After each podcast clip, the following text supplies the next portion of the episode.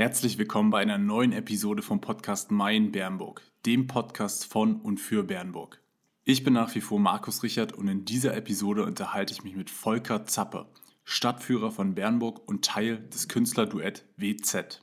Wir sprechen heute über seine künstlerischen Aktivitäten und beleuchten die Geschichte unserer Stadt Bernburg. Herr Zappe geht dabei auf die einzelnen geschichtlichen Eckpfeiler und die Entwicklung Bernburgs ein. Für mehr Anekdoten und geschichtliche Hintergründe empfehlen wir jedoch, eine Stadtführung zu buchen, um noch tiefer einzutauchen. Die heutige Episode wird unterstützt von Itema, einem IT- und Marketing-Beratungsunternehmen aus Bernburg. Wir wünschen dir viel Spaß bei der heutigen Episode.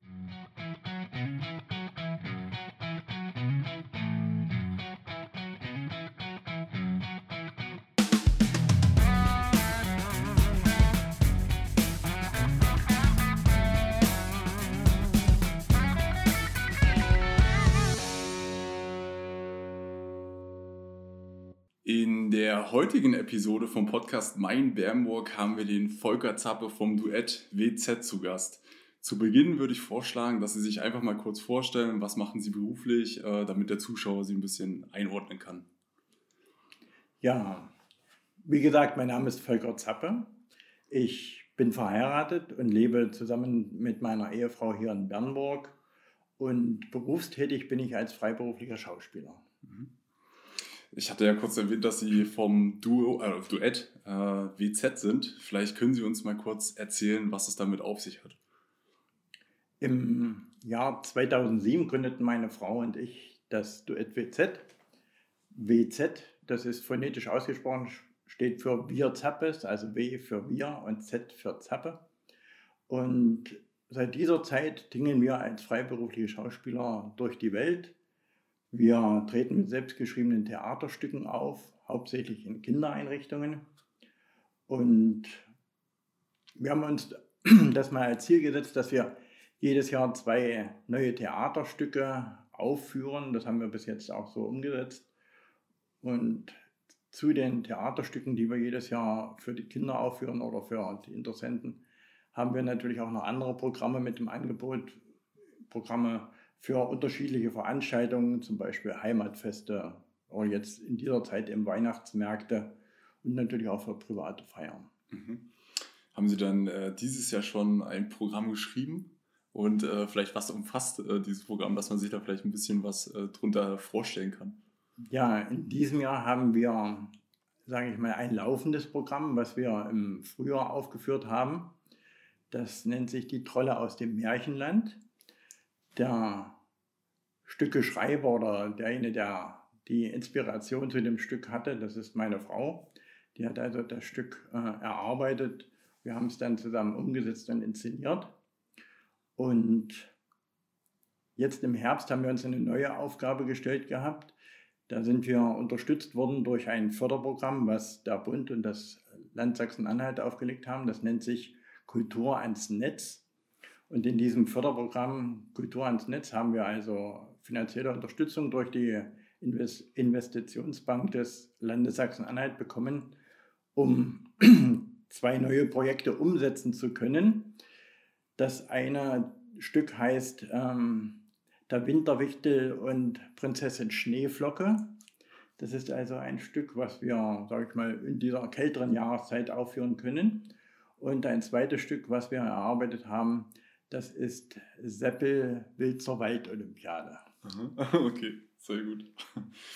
Wie äh, machen Sie das generell mit den äh, Stücke selber schreiben? Also ich kann mir vorstellen, dass das schon sehr, sehr schwer ist. Äh, wie schaffen Sie es da immer wieder Inspiration zu finden dann, äh, und die Stücke zu schreiben? Na, man spricht ja immer davon, dass jemand die Muse küssen muss. Und Muse küssen heißt natürlich, ähm, ich brauche viel Fantasie, um ein Stück ähm, überhaupt erstmal im Kopf reifen zu lassen. Und ähm, dann auch zu Papier zu bringen. Und diese Fantasie, die haben meine Frau und ich. Und da gelingt es uns immer wieder mit Hilfe auch der Fantasie, die wir eben dann immer wieder neu haben, auch, auch entsprechende neue Stücke dann aufs Papier zu bringen, die umzusetzen, die zu inszenieren und dann auch, sage ich mal, kreativ so auszubauen, dass sie dann auch anspruchsvoll sind. Mhm. Wie lange dauert das ungefähr, wenn man, wenn man sich jetzt vorstellt, äh, von der ersten Idee bis zum finalen Stück? Kann man da, kann man da irgendwie so sagen, vielleicht so ein halbes Jahr oder ein Monat? Also gibt es da. Das ist unterschiedlich. Also wir haben zum Beispiel, ich kann mal ein Stück erklären, wie das äh, von der Grundidee entstanden ist. Wir sind ähm, in Richtung Köthen gefahren, Bernburg Richtung Köthen. Und wir haben uns Gedanken gemacht, wir wollten ein neues Stück äh, erarbeiten und hatten schon die Tage vorher immer überlegt, wo soll es hingehen, in welche Richtung soll es gehen, was soll so der Grundinhalt der Stücke sein. Und als wir dann so in Richtung Klein-Paschlim fuhren, fiel mir plötzlich ein, der Name des Stückes könnte sein Paulchens Traum wird wahr. Das war einfach nur eine Eingebung, die ich hatte. Und da fragte mich meine Frau, ja, und was beinhaltet denn das Stück? Da sagte ich, hm, kann ich dir noch nicht sagen. Ich habe erstmal nur einen Namen für unser Stück. So, wir fuhren durch ein paar Schlimm durch. Und nachdem wir dann in Richtung Trinum unterwegs waren, sagte meine Frau zu mir, und ich weiß jetzt, wie das Stück geht. Also das ist, sage ich mal, spontan entstanden, die Grundidee des Stückes. Das ist natürlich, sage ich mal, jetzt nur eine Möglichkeit. Die andere, da sitzt man eben wirklich länger da, da muss man auch mal recherchieren oder da muss man sich auch mal an Märchen, auch von Märchen der Gebrüder Grimm inspirieren lassen. Das ist also immer unterschiedlich, wie das. Mhm. Und äh, Ihre Hauptzielgruppe sind dann Kinder oder äh, an wen richten Sie sich vor? Hauptsächlich Kinder, ja. Wir haben uns also auf die Fahne geschrieben, dass wir hauptsächlich Theater für Kinder machen. Wir treten in vielen Kindereinrichtungen auf, in Schulen. Und ich sage mal, für ein Märchen ist man nie zu alt. Das heißt, Märchen kann man sich auch in jeder Altersstruktur anschauen. Und da treten wir natürlich auch in Senioreneinrichtungen aus, auf, gerade so in der Weihnachtszeit ist es natürlich auch schön, mal bei einer Senioren-Weihnachtsfeier dort ein Märchen aufzuführen, weil wir auch in den Märchen, sage ich mal, auch viele Lieder mit integriert haben. Gerade auch so alte Volkslieder werden bei uns noch mit dargeboten. Da führen wir einerseits die Kinder mit dran in den Kindereinrichtungen und natürlich, wenn man so ein Volkslied dann äh, in der Weihnachtszeit auch in einer Senioreneinrichtung abspielt dann, oder darbietet, dann ist es natürlich auch sehr schön für die älteren, ältere Generation. Okay. Ähm, parallel zum äh, Duett WZ sind Sie ja auch noch als äh, Stadtführer der, der Stadt Bernburg sozusagen äh, tätig. Ähm, können Sie uns vielleicht dazu so ein bisschen was sagen? Seit wann sind Sie vielleicht Stadtführer, äh, seit wann sind Sie schon Stadtführer und auf welche Touren? Weil ich hatte auf der Internetseite gesehen von der Bemmerger Freizeit GmbH, dass es auch unterschiedliche Touren letztendlich gibt. Auf welche Touren haben Sie sich äh, spezialisiert? Ja, also Gästeführer in der Stadt Bernburg bin ich seit dem Jahr 2015. Im Jahr 2015 führte die Freizeit GmbH nochmal eine Gästeführerausbildung durch und Dort waren die Mitarbeiter der Freizeit GmbH an uns herangetreten, ob wir die Ausbildung mitmachen wollen. Und dann habe ich gesagt, ja, Gästeführer, das ist sowieso das, ich unsere Stadt liebe, die Stadt Bernburg liebe. Ich möchte da auch den Gästen die Stadt Bernburg näher bringen. Und so haben wir dann seit 2015 auch die Gästeführung mit in unserem Repertoire. Neben den turnusmäßigen Gästeführungen, die hier in Bernburg angeboten werden durch die Freizeit GmbH, haben wir auch selber ähm, Konzepte erarbeitet, Führungskonzepte, wo wir bestimmte Zielgruppen ansprechen. Eine zum Beispiel kann ich hier mal sagen, das ist die musikalische Reise durch Bernburg. Das ist eine kindgerechte Führung, wo also die Kinder ähm, sehr einfach an die Geschichte der Stadt Bernburg herangeführt werden und mit Liedern und Tänzen gehen wir dann also durch die Stadt hindurch. Mhm. Und natürlich auch Lieder, Tänzen, Spielen gehen wir hier durch die Stadt, ja.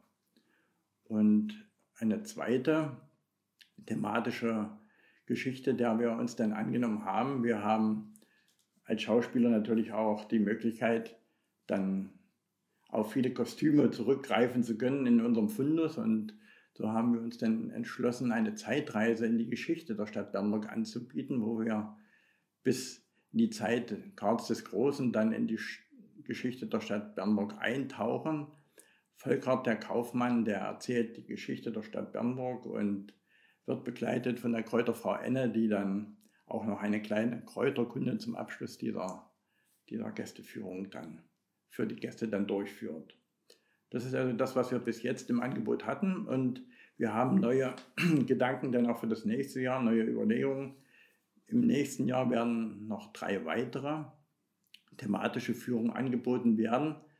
Einerseits wird, besteht, haben die Gäste die Möglichkeit, zusammen mit Fürst Wolfgang auf dem Schlosse zu Bernburg zu wandeln und äh, aus der Sicht des Fürsten Wolfgang mal die Geschichte der Stadt näher gelegt zu bekommen. Und eine zweite Geschichte ist, eine zweite Stadtorchesterführer äh, Idee, die wir hatten, ist, dass ein Mönch Arne die äh, Gäste vom, von der Bergstadt in das Kloster hineinführt, denn die Stadt Bamberg hat ja ein schönes Kloster, schon seit mehreren Jahrhunderten. Und da kann also der Fürst Arne, äh, der Mönch Arne dann die Gäste dann auch dann richtig in die Geschichte des Klosters einführen.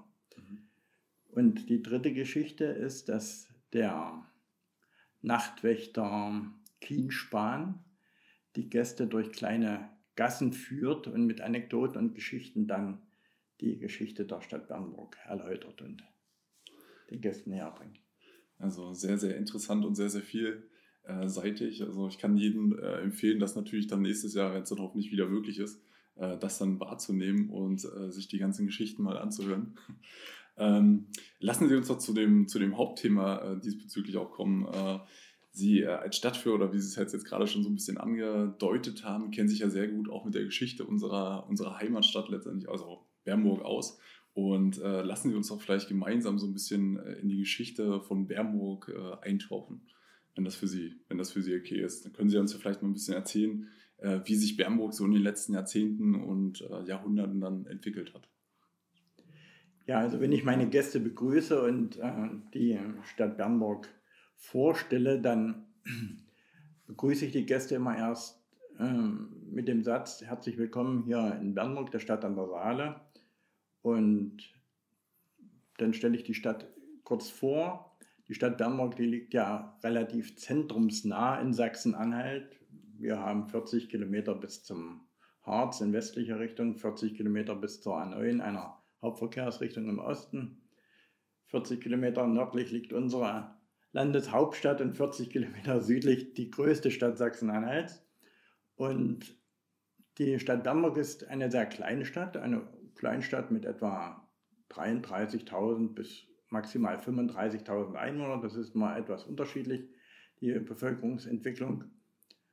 Und die Stadt Bamberg ist eine industriell geprägte Kleinstadt. Das muss man ganz ehrlich sagen. Wir haben halt viele Großbetriebe hier in Bernburg, die in den letzten 200 Jahren entstanden sind. Und das ist auch ein für mich beeindruckender Zeitraum, dieser Zeitraum der letzten 200 Jahre. Denn im Zuge der industriellen Entwicklung hat Bernburg einen unwahrscheinlichen Aufschwung genommen und gerade hier der bergstädtische Bereich, der ist ja, sage ich mal, in den letzten 200 Jahren zu dem entstanden, zu dem er jetzt, oder wie wir ihn jetzt sehen, wie wir ihn erleben können. Und viele Betriebe, die im 19. Jahrhundert sich hier angesiedelt haben, die sind ja nach wie vor hier in Bernburg präsent. Neben der industriellen Prägung, die Bernburg hat, gibt es natürlich in Bernburg auch noch ein wunderschönes touristisches, kulturelles und auch ein historisches Ambiente. Und touristisches Ambiente ganz einfach, mitten durch Bernburg hindurch fließt der Fluss die Saale und entlang der Saale, da kann man so viel touristisch unternehmen, die Saale entspringt ja etwas weiter südlich hinter Hof und schlängelt sich dann 400 Kilometer in nördlicher Richtung, bis sie dann mal auf Bernburg trifft und durch Bernburg hindurchströmt. Und entlang der Saale kann man natürlich auf einem Radwanderweg diesen gesamten Saale-Verlauf erkunden und kommt dann auch durch Bernburg hindurch, kann also auch die Saale-Aue hier in und um Bernburg dann als Radtourist dann erleben. Und wer es dann sage ich mal, auf dem Wasser machen möchte, der setzt sich ganz einfach auf ein Schiff oder auf ein Boot und kann natürlich auch die 400 Kilometer entlang schippern, kommt dann nach Bernburg und kann auch auf dem sogenannten blauen Band hier entlang fahren mit Boot oder mit Schiff und man kommt dann sogar weiter über die Elbmündung bis hoch nach Hamburg, bis hoch in die Nordsee. Das touristische Ambiente innerhalb von Bernburg ist natürlich auch durch diesen Saaleverlauf geprägt, denn entlang der Saale zieht sich ja durch Bernburg hindurch dieses Krumpholz und im Krumpholz sind ja die vielen Freizeiteinrichtungen, die wir hier in Bernburg haben. Kulturelles Ambiente, ein sehr schönes kulturelles Ambiente, was wir in Bernburg vorfinden, das ist zum Beispiel dadurch geprägt durch das Theater, was wir haben, ein sehr schönes klassizistisches Theater, was wir im Zentrum der Bergstätte haben, im Zentrum des Schlossbezirkes. Dazu die andere Veranstaltungsmöglichkeit, das Kurhaus mit dem großen Veranstaltungssaal. Wir haben eine sehr schöne Kunsthalle in Bernburg oder natürlich auch ein Kino, was wir hier in Bernburg haben ein sehr altes Kino, ein sehr schönes Kino. Also kulturelle Möglichkeiten haben wir hier in Bernburg genug. Und natürlich nicht zu vergessen zum Schluss nachher die Historie, die dadurch geprägt ist, dass wir mehr als 1050 Jahre Geschichte hier in Bernburg haben. Doch dazu möchte ich jetzt nicht weiter ausholen, denn um in die Geschichte der Stadt Bernburg einzudringen, da würde ich den, das Wort einfach ein Volkart dem Kaufmann übergeben und der kann dann unsere Zuhörer dann etwas über die Geschichte der Stadt informieren und ihnen etwas erzählen. Volkart der Kaufmann begrüßt Sie herzlich zu einer Zeitreise, zu einer kleinen Zeitreise in die Geschichte der Stadt Bernburg.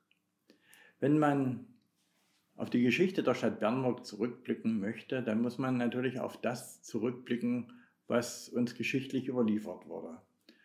Das heißt, wann öffnet sich hier der Vorhang der Geschichte und auf was können wir zurückblicken. Erstmals öffnet sich hier für uns in und um Bernburg der Vorhang der Geschichte im Jahre 806. Was ist das Jahr 806 für ein Jahr? Im Jahr 806 haben wir in Europa, in Europa das große Frankenreich, das Reich Karls des Großen. Und dieses Reich erstreckt sich hier bis an die Flüsse Elbe und Saale.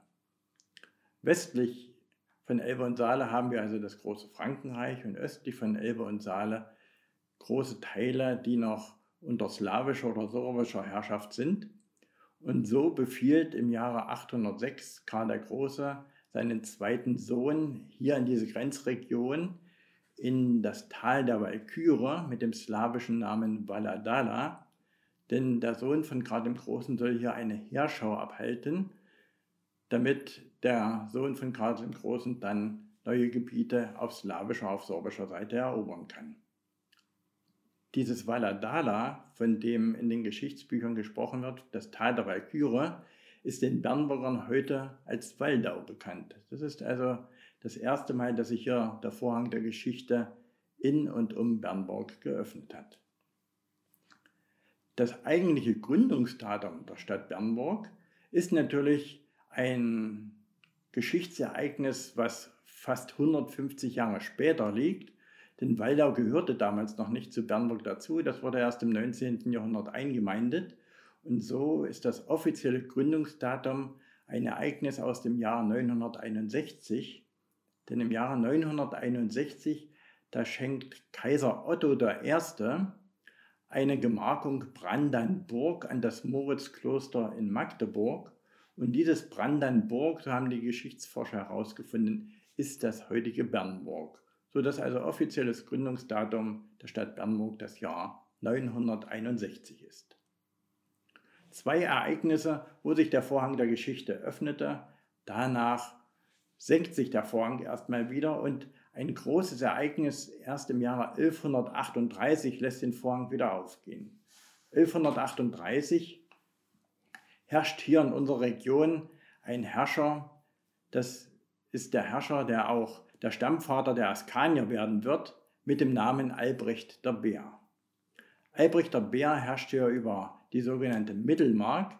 Das ist große, ein großes Gebiet von dem heutigen Brandenburg bis runter in den Cottbuser Raum hinein, entlang von Elbe und Saale.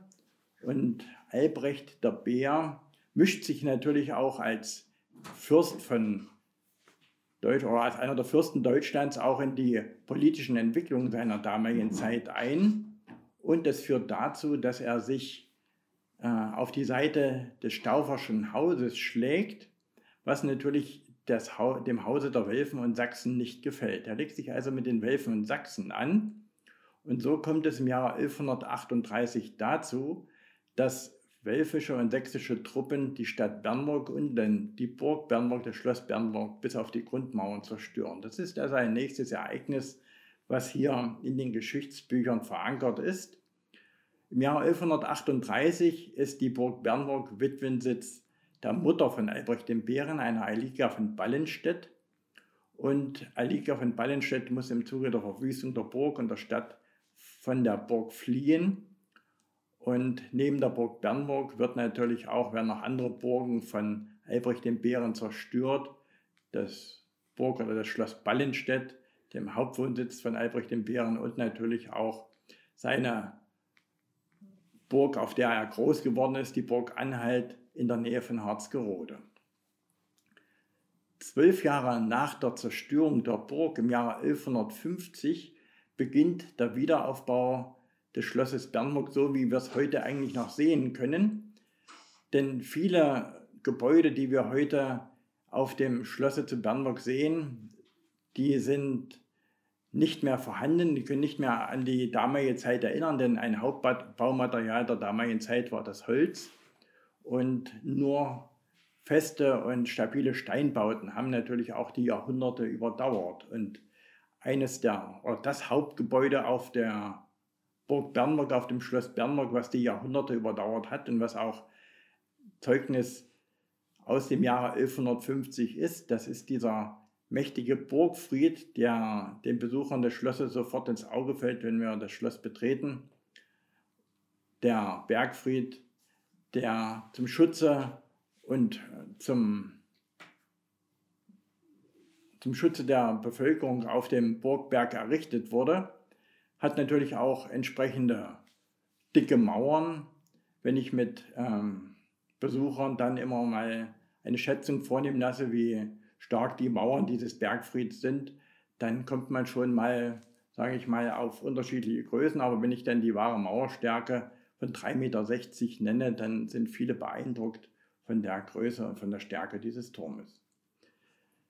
Der Wiederaufbau des Schlosses, der dann im Jahr 1150 beginnt, wird noch äh, mit einem weiteren Steinbau besiegelt, ungefähr im gleichen Zeitraum wie der Bergfried errichtet wird, wird eine kleine Schlosskapelle errichtet. Leider ist die Schlosskapelle heute nicht mehr auf, der, auf dem Schloss erhalten geblieben. Es stehen dort nur noch die Grundmauern, die an diese alte Burgkapelle errichten. Und in den folgenden 500 Jahren wird dann das Schloss zudem ausgebaut werden. Es kommen viele neue Bauten dazu, aus Steinen, die auch noch heute erhalten sind. Und so kann man, sage ich mal, das Schloss Bernburg sehen, als wie, es, wie ein Puzzle langsam Stück für Stück zu dem gebaut wurde, wie wir es heute noch erleben können. Doch zum Schluss, da komme ich noch weiter im Folge meiner Ausführungen. Wie geht es aber mit der Geschichte in Bernburg weiter? Im Jahre 1228 wird in der Talstadt mit dem Bau einer großen Kirche begonnen. Im Jahre 1228 wird begonnen, die Marienkirche zu errichten und es wird mehr als 300 Jahre dauern, bis die Marienkirche fertiggestellt ist. Erst im Jahre 1540 ist die Marienkirche dann fertiggestellt. Der Baustil der Marienkirche, der ist ein, der gotische Baustil, ein gotischer Baustil. Und wenn man sich diese Kirche mal anschaut, wie sie so auch in vielen Etappen gebaut wurde, kann man auch die Entwicklungsrichtung dieses gotischen Baustils mitverfolgen. Wenn man beginnt, sich den Kirchenturm zu betrachten, dann ist es noch einfache Gotik und je weiter man in Richtung der Kirchenapsis um die Kirche herumgeht, dann kann man auch diese Entwicklung dieses Baustils weiter beobachten und die ähm, Bauelemente dann ähm, auf dem auf der Seite der Apsis, die sind dann schon hochgotik. Ich sage immer den Gästen, das erinnert schon fast an Bauelemente, wie wir es auch am Kölner Dom vorfinden können. Die Talstadt ist zu diesem Zeitpunkt bis zum Jahre 1228, bis zum Bau der Marienkirche, nicht wie heute über eine Brücke zu äh, betreten, sondern wenn man aus bergstädtischer Seite, von bergstädtischer Seite kommt und in die Talstadt hinein möchte, dann muss man noch durch eine Furt hindurch, denn eine Brücke von der Bergstadt, von bergstädtischer Seite auf die Talstadtseite gibt es erst aus dem Jahre 1239. Bis dahin konnte man also wirklich, sage ich mal, nur mit nassem Fuß oder mit einem Karren oder mit einem Pferd dann trockenen Fußes über die Saale hinwegkommen. Oder man holte sich einen Fährmann, dass der Fährmann ihn dann gegen ein kleines Entgelt übersetzte. Die Talstadt ist allerdings, wenn wir es geschichtlich betrachten, der älteste Teil der Stadt Bernburg. Die Talstadt besteht zunächst aus zwei einzelnen Städten. Wir haben auf der nördlichen Seite der Talstadt die sogenannte Neustadt gehabt und auf der südlichen Seite in Richtung der Bergstadt die sogenannte Altstadt. Und beide Städte bekommen im Jahre 1278 Stadtrecht. Das sind also die ältesten Stadtteile, die wir hier in Bernburg hatten.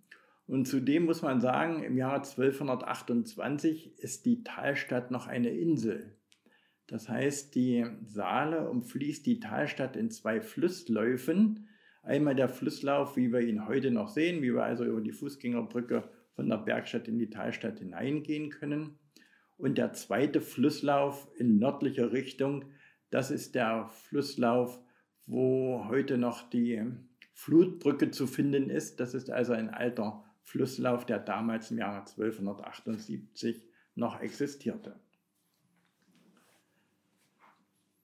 Im Jahre 1308, also 30 Jahre nach der Stadtgründung, verschlägt es in die Talstadt ähm, den Orden der Marienknechte, ein italienischer Orden, ein italienischer Bettelorden, der hier nach Bernburg kommt und den damaligen Herrscher bittet, ähm, ein Gelände, ein Areal zur Verfügung zu stellen, dass hier ein Kloster errichtet werden kann. Und so wird im Gebiet der Talstadt im Jahre 1308 ein Kloster errichtet. Dieses Kloster in der Talstadt hat auch mehr als 200 Jahre Bestand. Mehr als 200 Jahre sind dann auch die Marienknechte dann in dem Kloster, in den Klostermauern dann tätig. Im Jahre 1326 spricht man dann auch in den Geschichtsbüchern erstmals davon, dass es eine Ansiedlung vor dem Berge gegeben hat. Das heißt also, es gibt im Jahr, aus dem Jahre 1326 eine erste äh, urkundliche Eintragung, dass es schon eine Besiedlung unterhalb der Burg gegeben hat. Und erst im Jahre 1460, also mehr als 100 Jahre später, wird diese Besiedlung so groß sein unterhalb der Burg, dass wir von der Bergstadt sprechen. Und im Jahre 1461 wird dann auch die Bergstadt dann ihr Stadtrecht bekommen. Doch in der Zwischenzeit hat sich in Bernburg schon einiges anderes zugetragen, denn ich muss nochmal zurückkommen auf das, in das 14. Jahrhundert. Im 14. Jahrhundert, Mitte des 14. Jahrhunderts, haben wir hier in Bernburg einen Schelm, der hier Arges treibt in Bernburg, der heißt Till Eulenspiegel. Till Eulenspiegel verdingt sich zunächst als Turmwächter auf dem Schlosse zu Bernburg und wenn Sie die Geschichte einmal des T-Eulenspiegel hören wollen, dann nutzen Sie einfach die Gelegenheit, steigen Sie die 147 Stufen den Bergfried, den T-Eulenspiegelturm nach oben. Dort haben wir den T-Eulenspiegel immer noch eingeschlossen und er erzählt Ihnen die Geschichte, wie er hier den Grafen von Bernburg foppte. Doch nicht nur auf dem Schloss hat der T-Eulenspiegel sein Unwesen getrieben, auch auf dem Markt, auf dem alten Markt zu Bernburg, also in der Talstadt, hatte er eine Historie, eine sogenannte Geschichte. Dort hat er Schneiderknechte gefoppt und in den Stadtführungen erzählten natürlich auch die Stadtführer dann, wie diese Geschichte dann auf dem Markte sich zugetragen hat. Und ich sagte, es hatte sich einiges zugetragen in der Zeit bis zur Gründung der Bergstadt, denn im Jahre 1426 gibt es hier in Bernburg einen sogenannten Heringskrieg. Was es mit diesem Heringskrieg auf sich hat, das erzählt Ihnen dann entweder ein Stadtführer oder ich erzähle es Ihnen als Kaufmann dann, denn es hatte mit einem anderen Kaufmann zu tun, der hier in Bernburg mh, hm, Schlimmes erleben musste, aber vielleicht auch aus gutem Grunde. Das können Sie selber dann beurteilen. Wie geht es aber mit der Entwicklung der Stadt weiter? Im Zuge der Entwicklung der Talstadt kommt es natürlich dann auch dazu, dass auf dem Gelände der heutigen Talstadt, also von Altstadt und Neustadt, die Rathäuser errichtet werden. Die Rathäuser werden noch im 14. Jahrhundert errichtet. Die Nikolaikirche, die zweite Kirche, wird errichtet werden auf dem Gelände der heutigen Neustadt. Und auch im bergstädtischen Bereich geht die Entwicklung weiter, denn das Schloss wird auch weiter ausgebaut. Ende des 14., Anfang des 15. Jahrhunderts wird der südliche Schlossbereich weiter ausgebaut. Es wird ein zweiter Turm errichtet, der sogenannte Blaue Turm. Blauer Turm aber nicht, weil er jetzt mit blauen Fassadenelementen gestaltet ist, sondern weil er andere Bauelemente hat, die äh, ihm die Far den, den Farbennamen gegeben haben. Doch dazu dann auch mehr innerhalb der Stadtführung. Die äh, dort auf dem Schlösser ansässigen Herrschaften errichten sich ein weiteres Herrschaftshaus, ein sogenanntes altes Haus und es wird ein kleineres Wirtschaftsgebäude noch errichtet, das sogenannte Krummerhaus. Die Entwicklung des Schlosses geht dann erst danach im 16. Jahrhundert weiter. Im 16. Jahrhundert, um das Jahr 1538, äh, entschließt sich der damals herrschende Fürst Wolfgang, seinen Wohnsitz nach Bernburg zu verlegen. Und so wird also auch dann der nördliche Schlossbereich weiter ausgebaut. Es wird ein sogenannter Wohnturm errichtet mit zwei schönen Erkern, den sogenannten, der sogenannten Bernburger Leuchte. Das sind, ist ein Erker, der sehr große Fenster hat. Und wenn man aus, von der Saale-Seite auf diesen Erker schaut, dann sieht man also diese großen Fensterfronten. Und wenn Sie sich vorstellen, dass im Mittelalter die Stadt sehr karg beleuchtet war und in den oder hinter den Fensterscheiben dann die Kronleuchter brannten, dann war natürlich dieses Licht weit in die Saaleaue hineinzusehen. Und so haben auch die äh, hier Ansässigen diesem Erker dann den Namen Bernburger Leuchte gegeben. Der Nachfolger von Fürst Wolfgang Joachim Ernst wird dann Ende des 16. Jahrhunderts den nördlichen Bereich des Schlosses vollenden mit dem langen Haus und sein Sohn wird dann den westlichen Flügel bauen, den sogenannten Christiansbau, der dann Anfang des 17. Jahrhunderts verendet wird. Da sind wir auch schon bei Fürst Christian angekommen, ein für mich sehr bedeutender Fürst, den wir hier in Bernburg hatten.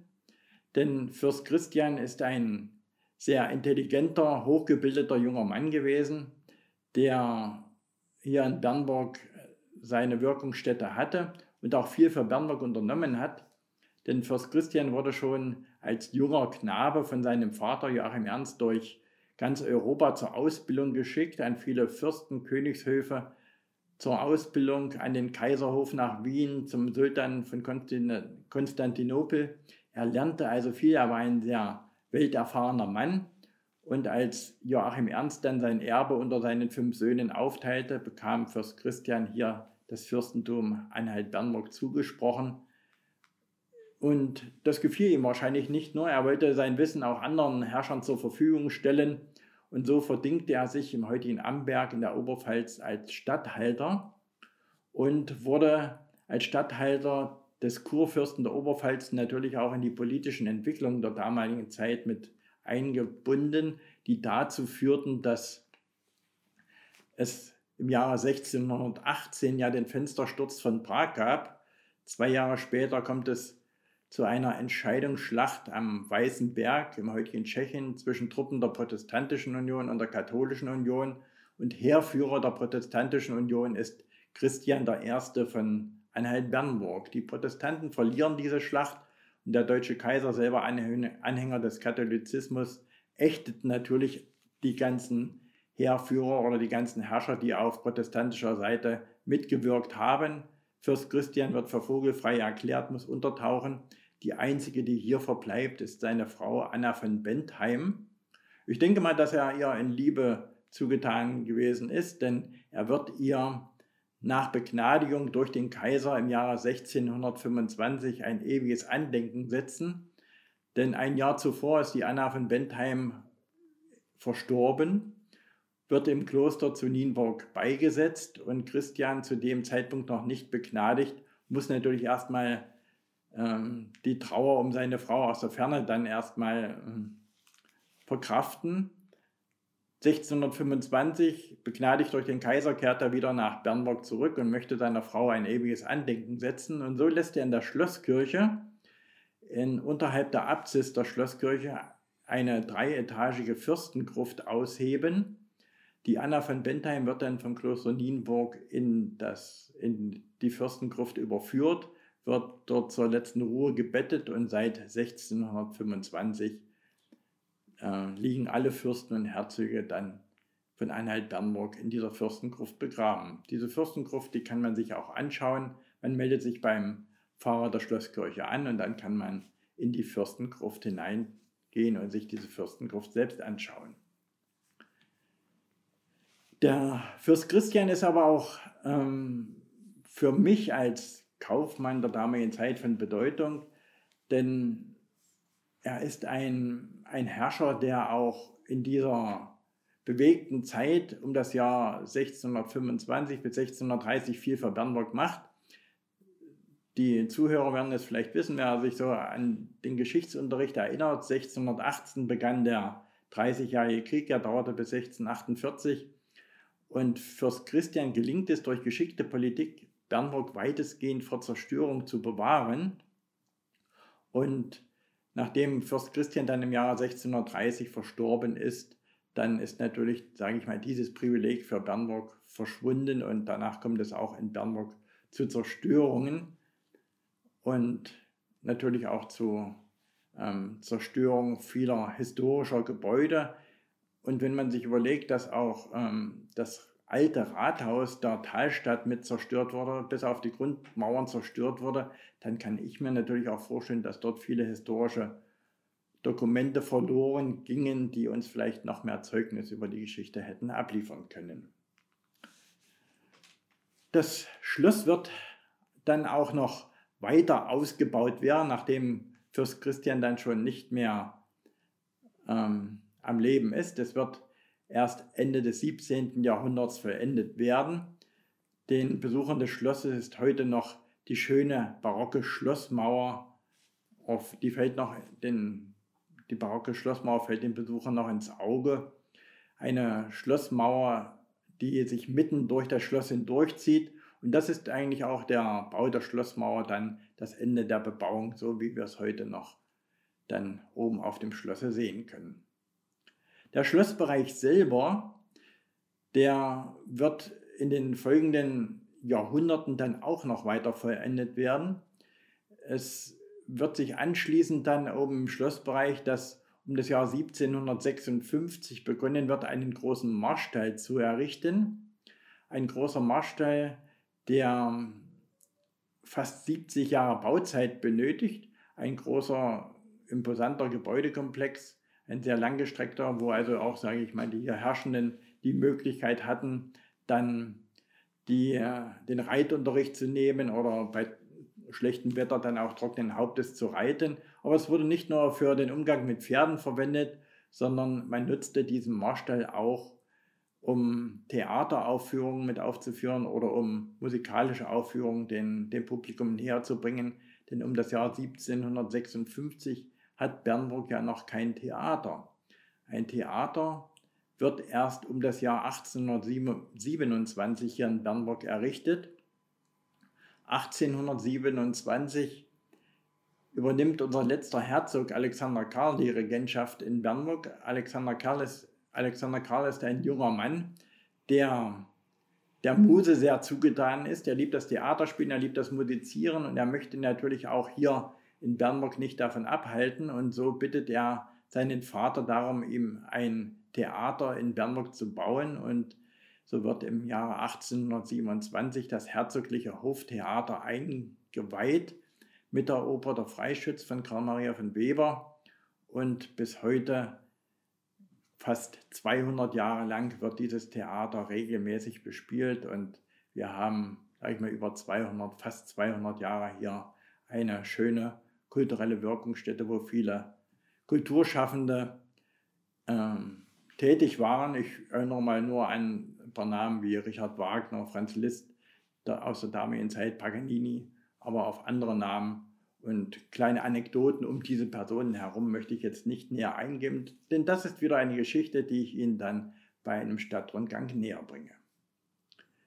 Das jüngste Gebäude im Schlossbereich ist das Bernburger Rathaus. Das Bernburger Rathaus wurde Ende des 19. Jahrhunderts errichtet Zunächst nicht als Rathaus, sondern als Sitz der Kreisverwaltung und als Sparkassengebäude. Denn Jahre zuvor war das Sparkassengebäude auf dem Bernburger Schloss niedergebrannt. So machte es sich also erforderlich, ein neues Gebäude zu errichten. Und die Kreisverwaltung und die Sparkasse zogen dann in die Räumlichkeiten des heutigen Rathauses hinein. Als Besonderheit wurde dann im Verlaufe der Jahrzehnte vor dem Bernburger Rathaus eine schöne Uhr errichtet, die Bernburger Blumenuhr.